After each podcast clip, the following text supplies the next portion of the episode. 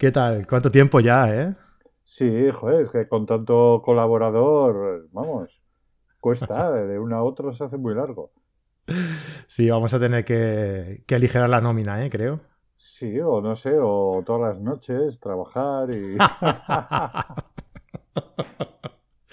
Ahora sí que me han matado.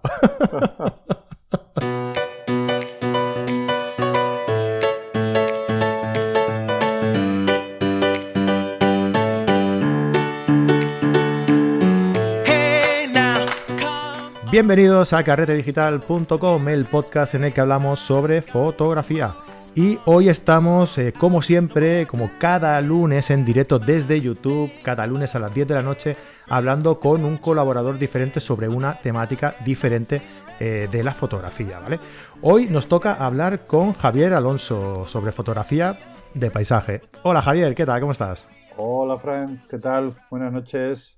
Muy bien, pues deseando hablar contigo, que ya hacía tiempo que no, que no nos veíamos, ¿verdad? Porque has estado por ahí por tierras del norte, disfrutando de, los, de los paisajes idílicos del, de, de Lofoten, ¿verdad? Eso es, eso es. Hemos estado disfrutando un poquito de, de, la nieve, de las auroras, con buen y mal tiempo, bueno, de todo un poco, variado, variado, como un botica. Sí, porque te he visto stories por ahí en Instagram que, tela, ¿eh? Que estabais pasándolo un poquito mal, ¿eh? Sí, hubo, hubo momentos, de hecho, bueno, hubo riesgos de, corte de carreteras por avalanchas y tal, hubo un, par de días complicadetes, complicadetes. Ah, pero al final siempre sale el sol, ¿verdad? Sí, sí, las auroras, que es lo, importante, pero, pero sí, tuvimos, tuvimos de todo, tuvimos de todo. Muy bien, pues bienvenido, me alegro mucho que estés por aquí, ¿eh? Genial. Bien, y nada, pues como siempre que estamos en directo, pues también tenemos a, toda la gente que quiere interactuar con nosotros a través del directo en YouTube. Ya sabéis, seguidnos en YouTube, Carrete Digital.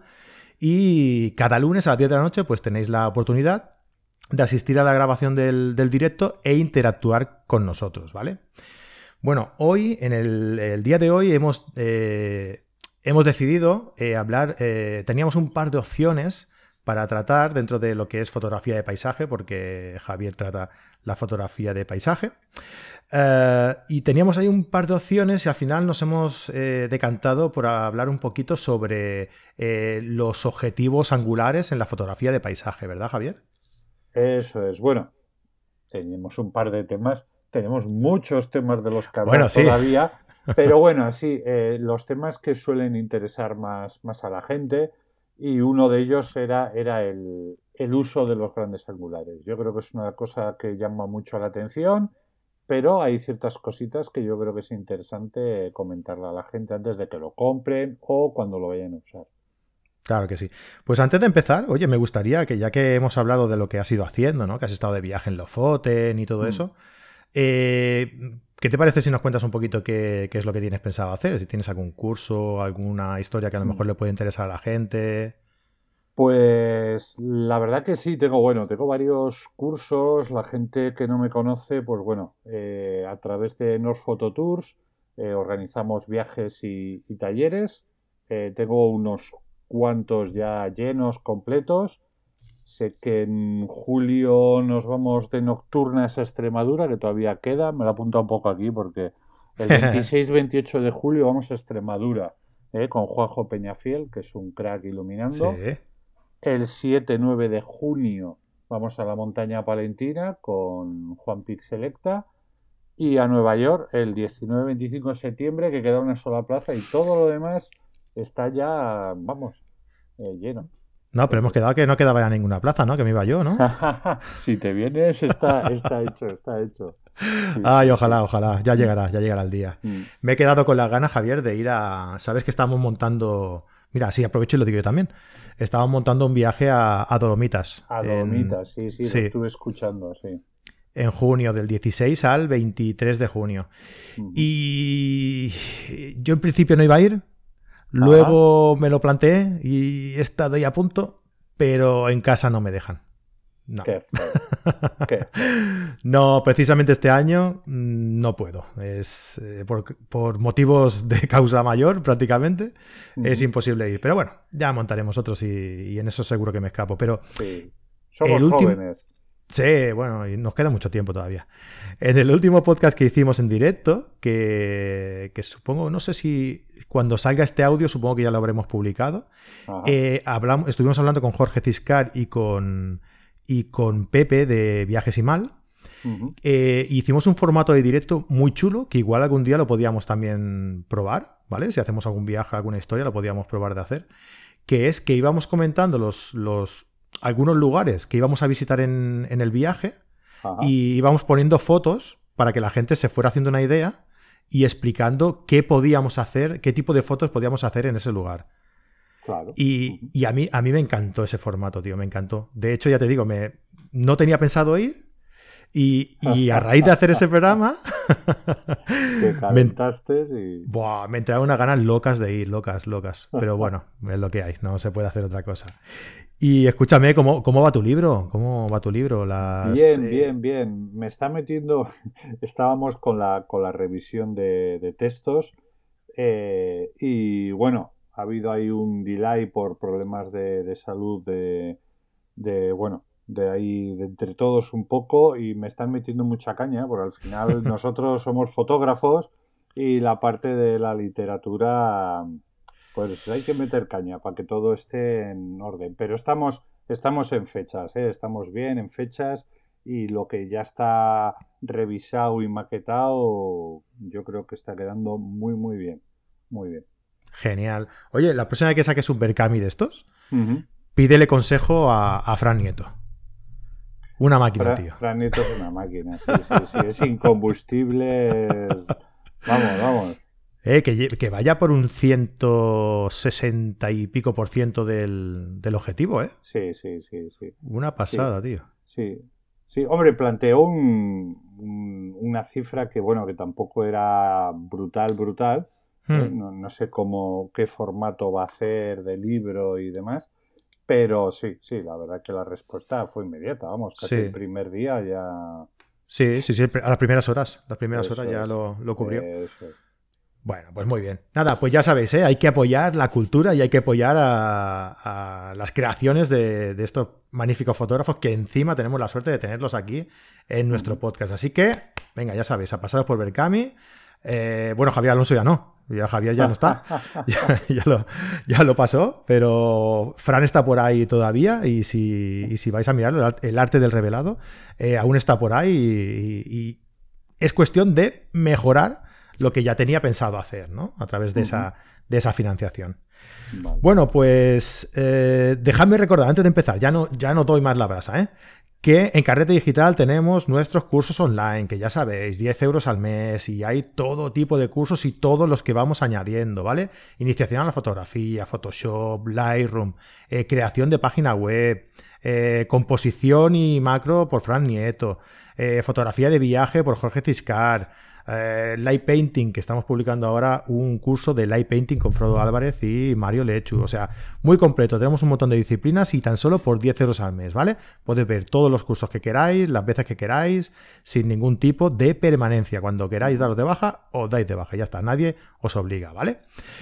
Pues nada, vamos a eh, darle. Dime, Javier. Nada, que estoy leyendo aquí a Joan, que pregunta por, por el libro, si se puede comprar y demás. Eh, Joan, pásate por mi web, por javieralonsotorre.com. Vas a ver el libro, parece Fotografiando el Cantábrico, y ahí te puedes apuntar. Y cuando esté el libro, pues, pues lo, puedes reservar antes y en cuanto empiece a enviar a la gente, pues te lo envío también a ti. ¿Qué tienes? ¿Como una lista de espera puesta en la web? Eh, sí, se ha, se ha, apuntado gente después de, de acabar el Berkami. Ha seguido gente preguntando si podían adquirirlo ya y de hecho no está en papel, pero podéis iros apuntando. Entonces, mm, hay un contacto ahí que me escriba y, ya le comento directamente. Que Javier es un tío de palabra. Si tú le dices que te envío el libro y, Javier lo lee, Javier te lo envía luego. eso es, eso es. Muy bien, pues eh, Joan, ya sabes, ¿eh? Escríbele y mira, hecho, dice. O sea, ya, ya te lo ha comprado. Muy bien. Muy bien, pues venga, eh, vamos a hablar sobre fotografía de paisaje. Y dentro de la fotografía de paisaje vamos a hablar en cómo hacemos esta fotografía, con qué focales, con qué objetivos hacemos este tipo de fotografía. Antes de empezar, hablaba yo con Javier de que hay mm, la mayoría de fotógrafos utilizan un formato, una focal, eh, pues más corta, ¿no? Angulares. ¿Para qué? Pues para eh, para captar el máximo ángulo de visión del que, del que dispongamos, ¿no? Para llevarnos, como somos unos ansias, ¿eh? al final de todo, pues queremos llevarnos todo, todo, todo lo que abarque allí el, la cámara, ¿no? Y nos lo queremos llevar todo para casa, ¿no? Eh, ¿Por qué utilizarías tú, o por qué utilizas tú una focal tan, tan corta, un, un gran angular, Javier? El, efectivamente, una de las razones de utilizar un gran angular es el ansia de meterlo todo, pero yo creo que no es la razón eh, más importante, ¿vale? Porque podríamos utilizar, hacer panorámicas. Tú mira que es muy fácil ahora hacer panorámicas. Podríamos coger un 50 milímetros en vertical, empezar a disparar fotos y luego unirlas en una panorámica. Pero la gente prefiere el angular. ¿Por qué?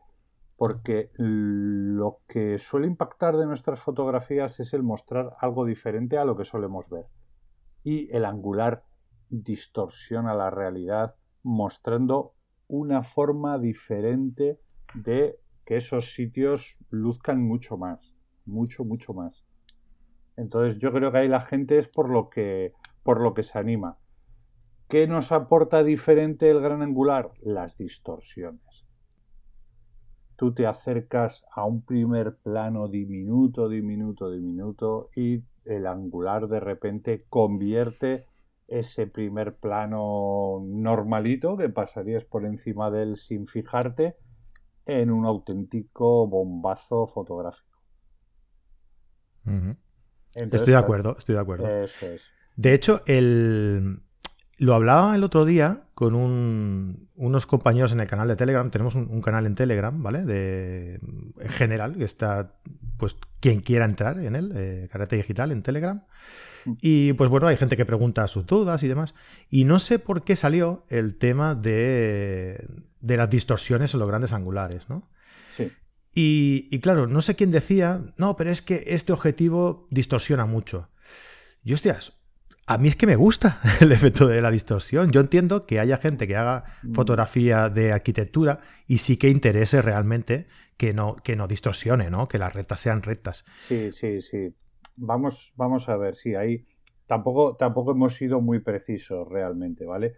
Eh, porque por un lado realmente es la distorsión de, líneas, ¿eh? que, puede ser, y de hecho es uno de los grandes problemas que puede tener un, un angular, Tú si disparas un angular eh, en una ciudad y levantas para arriba o para abajo, mueves la lente, todos los edificios, aquello empieza a curvarse y queda muy raro. O en medio de un bosque o en el horizonte del mar, si tú no pones la lente totalmente eh, recta y acercas, por ejemplo, enfocas hacia abajo, ¿no? Eh, y el horizonte del mar se va a empezar a bombar aquello de una manera escandalosa. Esa es una de las distorsiones que se generan en el gran angular y sí es cierto que es un gran problema. Y ahí está la diferencia muchas veces de una buena lente angular y de una lente angular eh, más justita. yo me acuerdo cuando salieron eh, los primeros Sanyan, el 14 milímetros Sanyan, sí. el horizonte cuando se lo acercabas se distorsionaba de una manera que parecía un bigote, o sea, no hacía una curva. Subía un poquito por un lado, luego bajaba y luego volvía a subir. Era una, una cosa muy, muy rara que luego era muy difícil de corregir en, en, la edición, ¿no? Pero hay, hay, objetivos, por ejemplo, en mi caso de que uso Canon, el, el Canon, el 1124, eso, vamos, para ser un 11 milímetros en un full frame, la distorsión es muy contenida. Claro, así cuesta luego el objetivo, ¿no? Claro. Y por otro lado está eh, la distorsión visual que se produce eh, en los primeros planos, ¿no? Digamos que los grandes angulares, el efecto visual de, de esas lentes curvadas, lo que hacen es que los primeros planos se magnifiquen, lo que hemos dicho, ese, esa piedrita que no tiene mucho, mucho impacto, cuando te acercas se va magnificando y las cosas que están a lo lejos, en la zona centro de, la lente tienden a hacerse más pequeñas. ¿vale? Entonces, esa otra distorsión, esa distorsión visual, ese, ese efecto que produce, es lo que realmente es llamativo, es llamativo para, para fotografiar. La otra distorsión bien usada también aporta, ¿eh? pero bueno, eso ya, ya hablaremos. Perfecto. Sí, es como para utilizarlo para, conseguir una, una, gran profundidad, ¿no? O sea, porque tienes ese elemento que es pequeño en primer plano, lo agrandas, lo magnificas y a la vez no distorsionas, no desenfocas tampoco demasiado eh, si, trabajas bien los parámetros, evidentemente, eh, pero también te lo, facilita, te lo, facilita, también a que el fondo no te salga muy desenfocado y entonces consigas eh, mantener en todo el recorrido de la lente una, un enfoque que te permita, que te permita pues una, una coherencia ¿no? en, la, en la misma imagen, ¿no? Sí, sí, sí.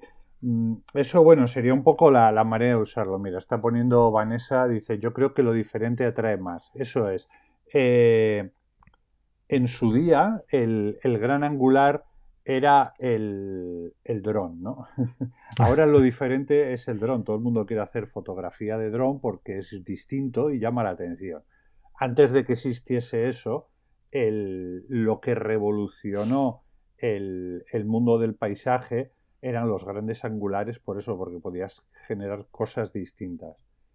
Eh, he puesto una, foto precisamente anunciando esto, eh, esta charla de, hoy, este directo de hoy, en Facebook, hecha en, en, Lofoten y este año, y está hecha con un angular, eh, acercándome a una charquita, a una charquita de nada, pero claro, cuando te acercas con el angular, esa charca ocupa el 50% de la foto y la acompañas con un cielo resultón y, vamos, es, brutal, ¿no?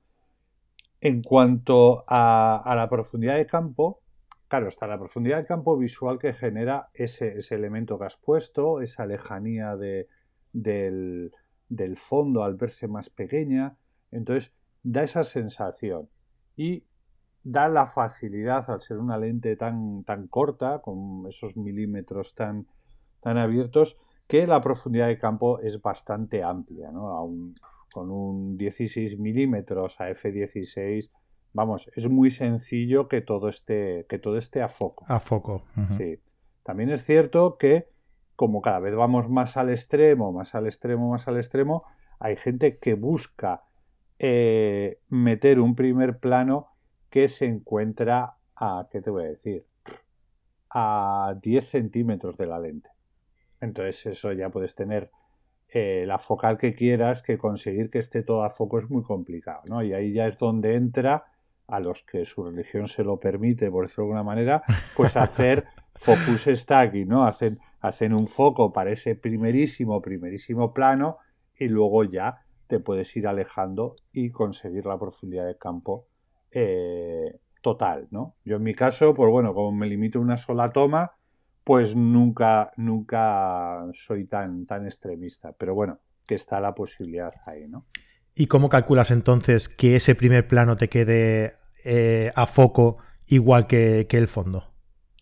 Igual nunca va, nunca va a quedar. Y yo creo que no es deseable, ¿vale? Porque eh, nosotros en la vida real eh, no vemos igual de enfocado el primer plano que el fondo.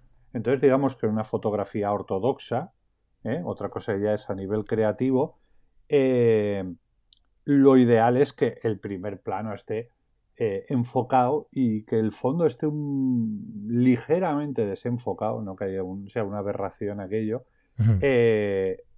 es, yo creo que hasta deseable porque ese ligero desenfoque al fondo da esa sensación de profundidad. Yo hay fotos que veo hechas con focus stacking eh, que, no te las, las montañas del fondo están tan, tan, tan nítidas que me parece un croma de, una película y parece que me han puesto ahí un cartón piedra, ¿no? No es creíble, no es creíble.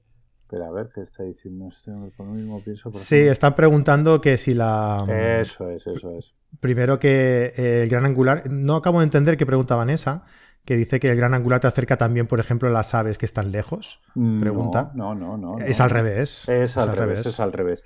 Mira, otro, otro de los grandes problemas suele, suele suceder lo mismo a la gente que se enfrenta por primera vez a un gran angular y a la gente que pasa de, tener una, un sensor con recorte a tener un, full frame, ¿no? Eh, si no te acercas lo, lo, suficiente a las cosas, es como que todo el interés de la imagen se ha quedado muy atrás, ¿no? Realmente si tú llegas a...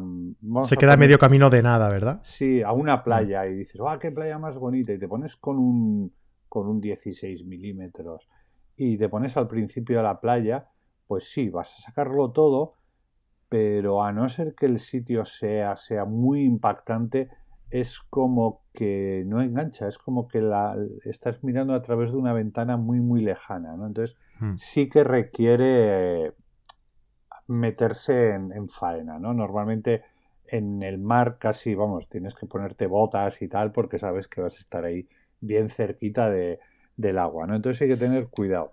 Tienes que poner, quitar, eh, poner botas o, quitártelas. Porque yo me acuerdo de uno que... Eso es, eso es. Eso que aquí este señor vino a. ¿Dónde? ¿Qué, era? Eh, en el Congreso de, Congreso de, Fona, en, Tarragona, en. Sí, sí, sí. No sé qué del Infant, ¿cómo era? Ah, Hospitalet del Infant. Hospitalet del Infant. y fuimos allá a una, a una roca y, claro. decidí dejar las botas de agua en el, en el coche porque dije, va, total.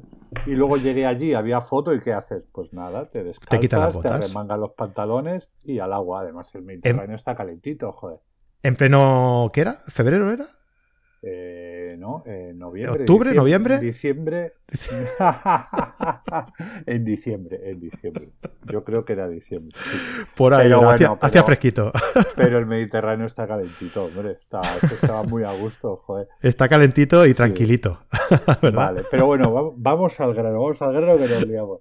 Vale, eh, hablábamos del peligro de las distorsiones en las líneas, ¿vale? Eso es un peligro cuando estás trabajando con el horizonte, cuando estás trabajando con árboles, con casas, porque queda raro. Pero esa distorsión también puede ser la vida, porque si tú tienes dos grietas en el suelo y les acercas el angular, la distorsión hace que esas líneas se vayan hacia los bordes y sí o sí va a generar unas diagonales escandalosas y vamos a tener una imagen eh, muy muy potente va a ser muy fácil crear una profundidad y, una velocidad de entrada a la imagen muy potente ¿no? las nubes enseguida vamos a conseguir que, también se deformen y generen, generen diagonales ¿no? entonces es muy sencillo eh, conseguir ese tipo ese tipo de, de imagen. ¿no? Entonces, mm. yo creo que es otra de las cosas que son, que son muy interesantes en los grandes angulares. Mm. O en el mismo sentido, también jugando con, con el mismo efecto, eh, en el punto de fuga de las nubes, ¿no? En el en las diagonales de escape de, de, las nubes, ¿no? Que llevan hasta, hasta el centro. Exactamente, exactamente. Claro, mm. tú imagínate ese efecto si además le añades un filtro de densidad neutro para que cuando se mueven las nubes con la larga exposición, pues generen líneas, trazos. Eh, imagínate, imagínate. Jesús Fuentes pregunta, ¿qué focal recomiendas para paisajes? ¿11, 16 o 14 milímetros fijo? Vale. Hmm. Eh, mucha gente habla de, de, lo maravilloso que son las focales fijas. Y, a ver, está claro que tienen más calidad, eh, pero mm, hay focales eh, con zoom que son de una calidad muy, muy buena. Estoy totalmente de acuerdo contigo. Totalmente de acuerdo. La libertad, la diversidad de opciones que nos ofrecen no tienen precio. O sea, de verdad. es mm, no muy complicado, pero tú tienes un 14 milímetros fijo y estás limitado, en cuanto al resultado. La gente dice, no, pero con una focal fija te obliga a moverte y tal, pero da igual. Pero ¿y si no te puedes mover? Que estábamos como, como estábamos, que por cierto, Jorge Lázaro, que estaba por allí, nos dice que es en diciembre y se llamaba El Islote del Tom. y si estamos en un sitio como el islote del Tom y para conseguir el encuadre que necesitamos. Con, el, con la focal que tenemos necesitamos irnos más hacia atrás y a que ese día no podíamos irnos más hacia atrás. Mm, no, ¿Qué hacemos entonces? Bueno, a no ser que piquemos piedra, no. pero, pero el problema no es solo eso. El problema es que tú te puedes mover y tal, pero si tienes un poco de, diversidad de, focal, eh, al cambiar la focal, también estás cambiando un poco la, distorsión y la diferencia entre profundidad de, plano, ¿no? Entonces, de repente igual dices, bueno, igual prefiero alejarme un poco y en vez de estar con el 15 milímetros, prefiero irme a un 20 milímetros y que gane un poco de protagonismo las piedras del fondo. ¿Me entiendes? Puedes buscar más fácilmente el equilibrio de reparto de pesos. Ya empiezo a hablar de estas cosas, a mí es que la composición me puede.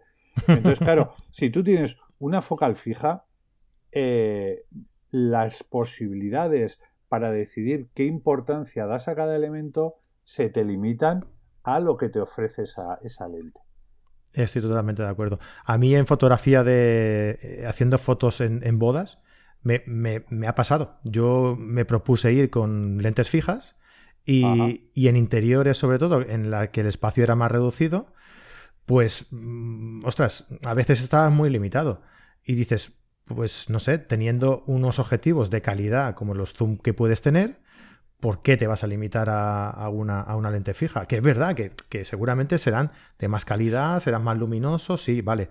Pero mm, a mi gusto, a mi gusto, ¿eh? hablo de lo que yo pienso y de lo que yo he vivido, eh, te e, el límite que te pone eh, no compensa la, la, luz o la calidad que puedes eh, ganar con, esos, con esas lentes fijas. Y mira que yo te digo que yo tengo 28 milímetros de Nikon, que estoy enamorado de la nitidez que te da, por ejemplo. Pero no me compensa. hay veces que necesitas ser más práctico. Normalmente los, los problemas eh, tecnológicos a la hora de construir hoy en día, eh, a la hora de construir una, una lente zoom, es cuando intentan mezclar angular con tele. ¿Vale? Porque claro, mm. una utiliza lentes curvas, la otra utiliza lentes planas, entonces eso es bastante complicado que todo ese rango funcione bien. Está claro que las lentes, las, los 18 o 200, pues en fin, eh, hacen lo que pueden, ¿vale? Pero claro, yo por ejemplo... estamos hablando, estamos hablando de, unos zooms, eh, a ver, que, dentro de un, de un baremo, o sea, lo que tú dices, un 18-200, pues hombre, ya damos por entendido que en los extremos la calidad no va a ser la misma, es, eso sí. Pero un 24-70, por ejemplo, pues hombre, mm, yo creo que es bastante, da bastante calidad como para poder compensar esa, esa diferencia, ¿no? Sí, yo tengo un, Canon, un 24-70-28 de, de los antiguos. Y yo la única, la única pega que le encuentro es que pesa como, vamos, como un muerto, pero todo lo demás es una auténtica gozada, ¿vale? Y en, y en angulares, el que más uso es un 1635, el, F4, y la nitidez que tiene es escándalos, escándalos. Estamos de acuerdo.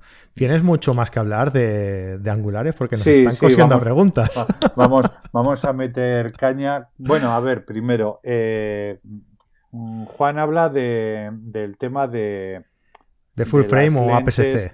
Claro, dice, es que APS-C, tal, no sé qué. Claro, al final tienes que dedicar, decidir dónde, dónde vas a acabar, dónde vas a acabar. Pero es que, claro, mm, en full frame, yo creo, ¿eh? yo creo que un 1635, por ejemplo, en mi caso, es muchísima, muchísima, muchísima mejor opción que un 14 fijo. Muchísima mejor opción. Esos 2 milímetros ¿Pierdes algo de, potencia, de, poder acercarte más y sacar más? Sí, pero lo que te va a dar eh, esas posibilidades del 16 al 35, vamos, mi recomendación sería eso, ¿vale? Y en APS-C, pues al cambio, pues está hablando un, 11-16, un 11-20, pues bueno, al cambio, al cambio parecido. Eh, pero sí, tenemos, tenemos que hablar un montón de cosas más. A ver, eh, problemas, problemas que nos van a dar las, lentes angulares, ¿vale? Eh, creo que hay que tenerlo en cuenta.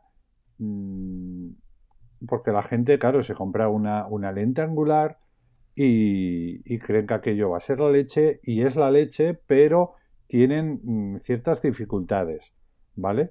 Primero yo diferenciaría y tendría muy en cuenta a la hora de comprar es cómo es la lente de ese angular, ¿vale?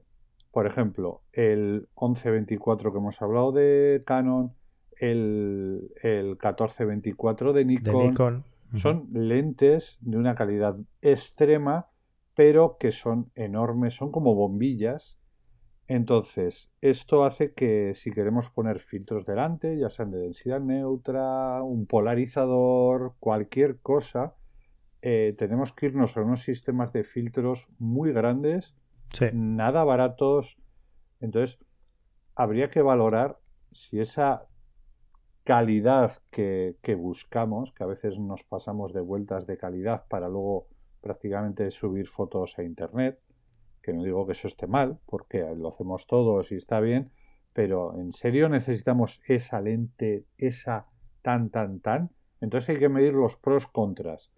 ¿eh? Entonces tienen esa dificultad. Pensar que esos cristales tan grandes, tanto la lente en sí como, como esos filtros, en cuanto empieza a llover, en cuanto a, mm, a cualquier luz que pueda entrar, las posibilidades de protegerlo es bastante difícil. Yo si está lloviendo y tengo un filtro de 11 de 100 milímetros, me es bastante no sencillo, pero puedo taparlo más o menos bien, pero si tengo una de 150 o 165 es más complicado. A pesar que, por ejemplo, los portafiltros Lucroy traen también viseras y tal, y la, del grande es más grande, pero claro, al final las posibilidades de que se moje y que lleguen gotas es mayor. Mm. Y luego a la hora también de transportar los accesorios. Claro, claro. Eh, los filtros que son tan grandes normalmente también son más endebles y con nada que te apoyes o que se te caiga un poquito, que lo que sea, pues ya está, ya se te han rayado o se te han roto. Eh, con el consiguiente hecho de que son bastante más caros y entonces duele más si se te rompe. son cosas a tener en cuenta, pero hay que avisar a la gente de eso porque hay veces que no, que no, nos, damos, que no nos damos cuenta. Hmm. Mira, justo me ha venido el Jorge preguntaba eh, cómo utilizar el polarizador con el angular.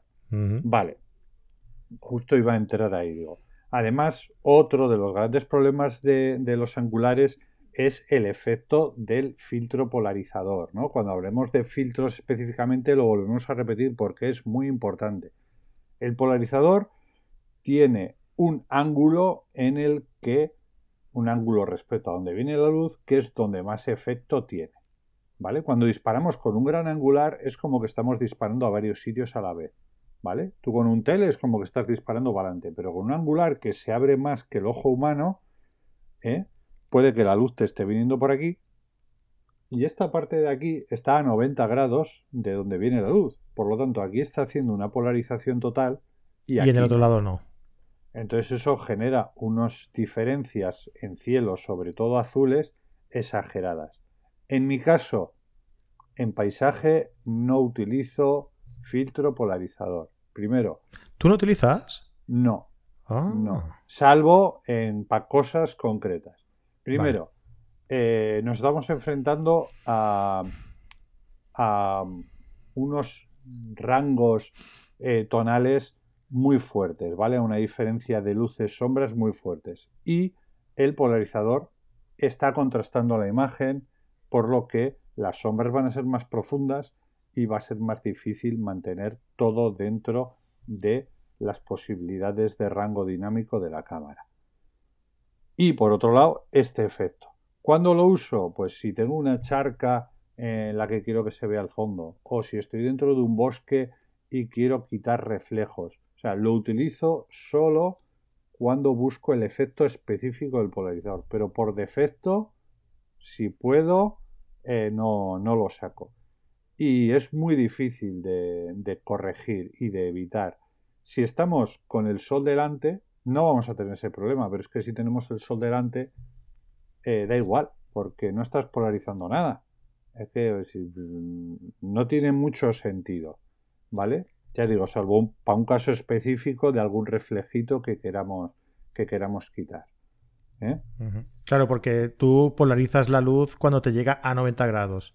si, tú si tú tienes la luz delante, hmm. no sirve de nada, no estás polarizando mm, nada. Eso es, eso es quizás justo en los bordes, pero, pero no, no consigues nada nada interesante. Claro, entonces se vería, porque tú cuando utilizas el, polarizador lo que consigues es em, eh, conseguir un contraste, una saturación, eh, polarizar esa, luz, ¿no? filtrar esa luz polarizada.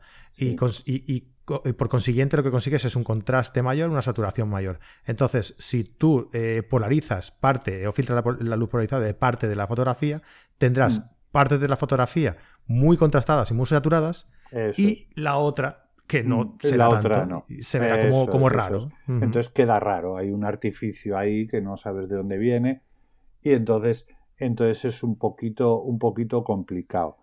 Vale, los problemas no acaban ahí. a ver, aquí todos son problemas. Hemos, venido aquí, me parecía que veníamos a vender los polarizadores y los vamos a tirar por tierra. No, a ver, eh, al ser una lente tan angular, es lo habitual es que los bordes eh, no queden tan iluminados, no, no, no, sean tan luminosos como el centro. ¿no? Eso no es un gran problema realmente. Hoy en edición se puede recuperar bastante bien, pero bueno, que la gente no se asuste cuando vea que eh, esas imágenes, cuando las meten en Lightroom o en el editor que vayan a hacer, eh, se ha quedado los bordes como muy oscuros. No tampoco es algo exagerado, ¿eh? Pero bueno, en ciertos casos ese medio viñeteo puede ser interesante y si no, pues se puede, se puede corregir. Donde si hay un problema complicadete es cuando estamos disparando al sol, esas lentes a veces tan curvas, pues mm, fácilmente producen flares. Flares, sí. Entonces, en ese caso, pues bueno, hay que tenerlo, hay que tenerlo en cuenta. La gente que realiza varias exposiciones, pues bueno, mm, lo que suelen hacer es eh, hacen una exposición normal y luego hacen otra exposición poniendo el dedo delante del sol y entonces en la que ponen el dedo delante del sol pues ya no sale el flare. Genial, la fusionan y tal. Los que no hacemos eso, pues bueno, hacemos lo que podemos. A veces si, si lo colocas de una cierta manera pues salen menos flares y bueno, hay que convivir, hay que convivir con ellos. ¿Vale? Si no es un angular extremo, ¿vale? Que habría que que diferenciar un poco entre estos angulares extremos por debajo de, 16 grados, por debajo de 17 milímetros, perdón, eh, con el resto, ¿no? Porque un 20 milímetros realmente es un angular también. Pero bueno, muchas veces cuando nos referimos a angulares parece que nos estamos siempre refiriendo a estos, a estos angulares, angulares extremos. Pues sí, sí, muy interesante.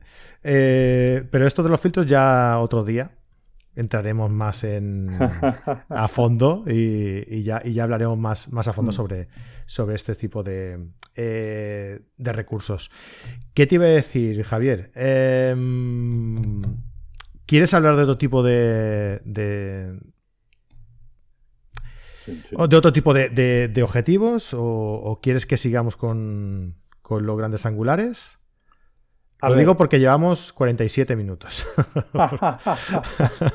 ¿Y, cuánto, era el plan? ¿Cuánto era el plan? No sabía cómo decírtelo, Javier, pero para, no, para no ser muy brusco. No, no. Dale, tú dale, dale, lo que, lo que necesites, Javier, lo que, no, haga falta. A ver, eh, digamos que lo, básico de, de, los grandes angulares, yo creo que no nos hemos dejado ninguna cosita en el, en el tintero. No sé si alguien eh, se nos ha escapado alguna, alguna pregunta. Yo creo que. Bueno, algunos preguntaban antes sobre, sobre si preferíamos eh, APS-C o, cuál era la diferencia ¿no? entre grandes angulares en, en APS-C y en, y en full frame. Creo que preguntaban algo. Sí, bueno, eso le, he dicho a Joan, ¿no? Más o menos. Mejor un angular bueno o uno normal antiguo en full frame.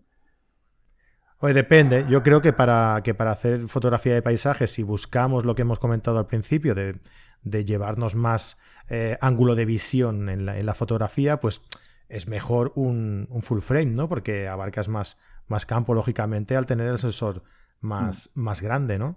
Pero que la PSC, que nadie se engañe tampoco, no es que rebajes el, nivel ni la calidad tampoco. Mm. Es que simplemente pues tienes un recorte, tienes un, eh, un recorte en, el sensor y, ya está. Tienes una especie de. Depende para el tipo de fotografía que lo utilices, pues es mejor una cosa que otra, ¿no? Pero, pero en calidad tampoco creo que sea una diferencia tan no, Pero lo que, lo que sí podemos hacer, porque luego eh, Fotos Rami eh, comenta como que si la evolución de las cámaras hace que los objetivos como que no sea tan necesario tener topes de gana, gama de objetivos. Eh, creo que es un poquito, un poquito al revés. Eh, me explico. Por ejemplo, en APS-C es más. es menos grave tener una lente mm, menos buena. ¿Vale? Porque normalmente los problemas, los defectos de construcción de las lentes están en los bordes. Que los bordes sean un poco blandos, que no sean nítidos, eh, que cuando trabajamos con diafragmas eh, muy cerrados, pues eso, que pierdan nitidez, pero normalmente lo van a hacer siempre en el borde. Tú cuando estás fotografiando con una PSC, los bordes reales de la lente no aparecen en la foto. Entonces, si tú estás trabajando con una lente de menor calidad, pues te da un poco igual porque no sale. ¿Qué ocurre con las full frame? Que sí sale. ¿Y qué ocurre con estas full frames que cada vez tienen mm, más píxeles, más capacidad de, registrarlo todo, pues que necesitas realmente necesitarías lentes de mayor calidad, no al revés. Eh, mira, hay un, un símil, ¿no? Eh, yo tenía un reproductor de DVD de una marca Nisu y yo le metía mm, todos los DVDs piratas que quería y no tenía problemas. Se los comía todos, todos funcionaban, oye, sin problemas. Me compré un reproductor de DVD bueno, no hay tutía. Aquello solo leía los originales y un par más. ¿Mm? Hace unos años sacó Canon eh, la 5DR, puede ser, y una, una cámara pareja. Eran dos cámaras de 50 megapíxeles eh, especiales para, para arquitectura, comentaban y tal, ¿no? Eh, eran unas cámaras con una resolución brutal. Mm, en el mercado amplio nunca, nunca han tenido un gran éxito porque eran cámaras muy caras y muchas veces la gente ni necesitaba esa, eh, tantos píxeles, ¿no? pero ¿qué ocurre? Que había muchos objetivos de Canon, incluso objetivos pata negra. Mira, por ahí Jorge. 5DS. La 5DS. Eh, que no las recomendaban para ese tipo de, de, para ese tipo de cuerpos. ¿eh? Porque igual se veían las miserias de las lentes, ¿no? A ver, estamos hablando de lentes top. Pero claro, si te vas a cuerpos que lo van a registrar todo, pues al final es, se hace un cuello de botella, ¿no? Mm, esto en informática, yo no soy informático, ¿eh? pero en informática es muy típico. O sea, tú te compras un disco que es súper rápido de lectura, pero resulta que el cable con el que lo conectas a la placa base pues no tiene tanta velocidad, entonces da igual, te has comprado un disco que no sirve para nada, ¿no? Entonces con esto pasa un poquito, un poquito lo mismo. O la conexión wifi, que tú te coges 600 megas, y, pero realmente si no estás conectado con cable no te van a llegar 600 megas. Ahí está, amigo. Ahí está. Entonces con esto, con esto pasa un poquito, un poquito lo mismo. De todas maneras, eh, no hay que ser tan... Yo prefiero que la gente se quede con las posibilidades fotográficas que tiene y con los cuidados que hay que tener a la hora de fotografiar que con las características técnicas. ¿eh? En serio, eh, sobrevaloramos la calidad técnica.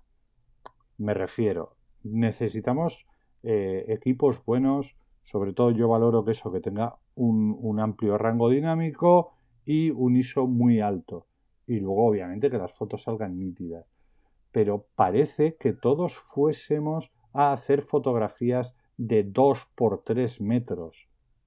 Porque, joder, no es que esta lente, es que este cuerpo, pero a ver, ¿qué estás haciendo con tus fotos? ¿Cuál es la salida que le estás dando? O aunque imprimas, pero en serio, o sea, yo tengo fotos hechas con mi cámara, la primera digital que tuve, la 20D, que ya no me acuerdo los pises que tenía, pero ahora es como ver entra la risa, y tengo, y tengo fotos impresas a un tamaño amplio y están correctas. Entonces, ¿por qué esta búsqueda de no, no, es que esto es que es mejor, pero lo que es mejor no tiene por qué ser lo ideal para ti? O sea, busca algo que sea de calidad, pero señores, ¿eh? tampoco seáis rácanos porque al final tienes que comprar dos veces, pero en el término medio está, está la virtud. El secreto está siempre en el equilibrio. ¿eh? Siempre hay que buscar una compensación, un equilibrio ahí entre lo que nos interesa, entre la calidad, entre el precio, ¿no? Eso es. Un poco un equilibrio entre sobre todo lo que vamos a utilizar eh, y para qué lo vamos a utilizar, ¿no? y el dinero que tenemos para, dedicarle, ¿no? sí, lo que, lo que sí sería un error es si tú tienes eh, en, vista, en previsión, ¿no? Mm, hacer un cambio, eh, decir, no, pues mira, me voy a comprar de momento esto y dentro de dos años me compro esto otro. Pues ahí sí que te diría, pues mira, no te compres ahora una lente mala para dentro de dos años comprarte una buena, cómprate directamente la buena. Ahí sí, pero por lo demás. Sí, lo que, lo que también muchas veces eh, yo cuando me lo preguntan lo que sí que digo es que eh, si tú estás pensando en cambiarte todo el equipo, empieza primero por los objetivos, cómprate un objetivo bueno y luego ya la cámara ya te la comprarás cuando puedas, ¿no? Pero que sobre todo tengas un objetivo bueno porque realmente es donde te va a dar, donde te va a dar la diferencia. Eso es, eso es. Muy bien, Javier. Pues, oye, muy, muy chulo, muy chulo esto, ¿eh? Oye, la gente ha estado muy participativa hoy, me gusta, me gusta. ¿eh? Eso es, eso es. me gusta mucho, me gusta mucho. pues nada, eh, muchísimas, muchísimas gracias a, todos. Eh, a ti, Javier, por estar aquí con nosotros en directo. supongo que no se te ha quedado nada en el, en el tintero. No, no, no, y si no, pues. Mira, lo, lo que. la otra vez que estuvimos hablando para ver de qué íbamos a hablar eh, es que en paisaje se pueden hablar de muchas cosas. Entonces, yo animo, te voy a dar trabajo, ¿eh? yo animo a, a, los que habéis estado en el chat o si alguien ve esto después, eh, que se ponga en contacto con Fran y que nos sugieran de qué queréis hablar. De por qué queréis que empecemos, ¿no? Referente a paisaje, ¿eh? venga, y nos vais metiendo caña, así nos exigís, ¿vale? Tenemos muchos temas, mm, acabamos de empezar, como quien dice, pero creo que es interesante ver cuál es lo que más, lo que más os interesa ver primero. ¿Mm? ¿Te parece bien? A mí me parece genial. Yo todo lo que sea hacer participar a la gente, y que la gente responda y nos diga y participe y que hagamos un contenido que sea del agrado de la, de la gente, a mí me parece, me parece una muy buena idea. Así que si queréis, pues oye, en cualquier plataforma donde vosotros escuchéis el, el audio del podcast, en iVoox, en, en Spreaker, en, iTunes, en Podbean, eh, incluso por aquí, si veis también el, vídeo, mm. eh, pues dejadnos un comentario y sobre qué queréis que, hablemos sobre el mundo del paisaje y la fotografía. Eh, hoy, de hecho, ya han salido alguna idea que otra por aquí, por, el, por el chat. Así que de aquí ya podríamos sacar alguna. Pues nada, que no nos queremos. No nos queremos. mira, eh, Vanessa nos dice de minimalismo. Pues no sería mala opción, ¿eh? No sería mala opción, no sería mala opción. Hablaríamos sobre todo de, composición, ¿verdad? Eso es, eso es. Mm. Eh, sí, es parte de la, de la, composición, pero sobre todo es ya un poco entrando en, los campos de expresión, cómo, contar. Sí, sí, sí, es, es interesante. Se podrían hacer unas cosas interesantes. Ya van saliendo cosas. Silvia Gausán nos dice paisaje nocturno, por ejemplo. Pues sí, pues sí. Ya van saliendo ideas. Pues nada, las vamos apuntando, Javier, ¿vale? Y nos vamos haciendo ahí. Lo malo de esto, joder, es que es lo bueno y es lo malo. Que, que tengamos tantos colaboradores hace que tú no vuelvas hasta dentro de mes y medio, dos meses o así. Por eso tienes que trabajar más. Tendremos que hacer uno diario. Al final, ya verás tú. si lo hacemos diario, hay que hacerlo más cortos, ¿eh? Eso también es verdad. bueno, Javier, oye, eh, un placer volver a estar contigo y nos vemos en la próxima, ¿vale? Perfecto. Muy bien. Hasta luego. Venga, un abrazo muy grande. Y a todos los que estáis por aquí, oye, que muchísimas gracias, que me ha encantado que estéis tan activos por aquí por el, por el chat y que, como ha dicho Javier, que cualquier idea que tengáis vosotros, vamos a hacernos una lista, vamos a apuntarlas todas y para próximos programas pues lo tenemos, lo tenemos muy en cuenta para, para tratar los temas que vosotros decidáis, ¿vale? Muchísimas gracias por vernos, muchísimas gracias por escucharnos a los que lo hagáis en las plataformas habituales, como hemos comentado antes, iTunes, iBox, eh, Podbean, Spreaker, en la que nos escuchéis, darle like, compartir y todo eso. Y os esperamos el lunes que viene en un nuevo directo con otro nuevo colaborador, ¿de acuerdo? Venga, hasta la semana que viene. Adiós, adiós.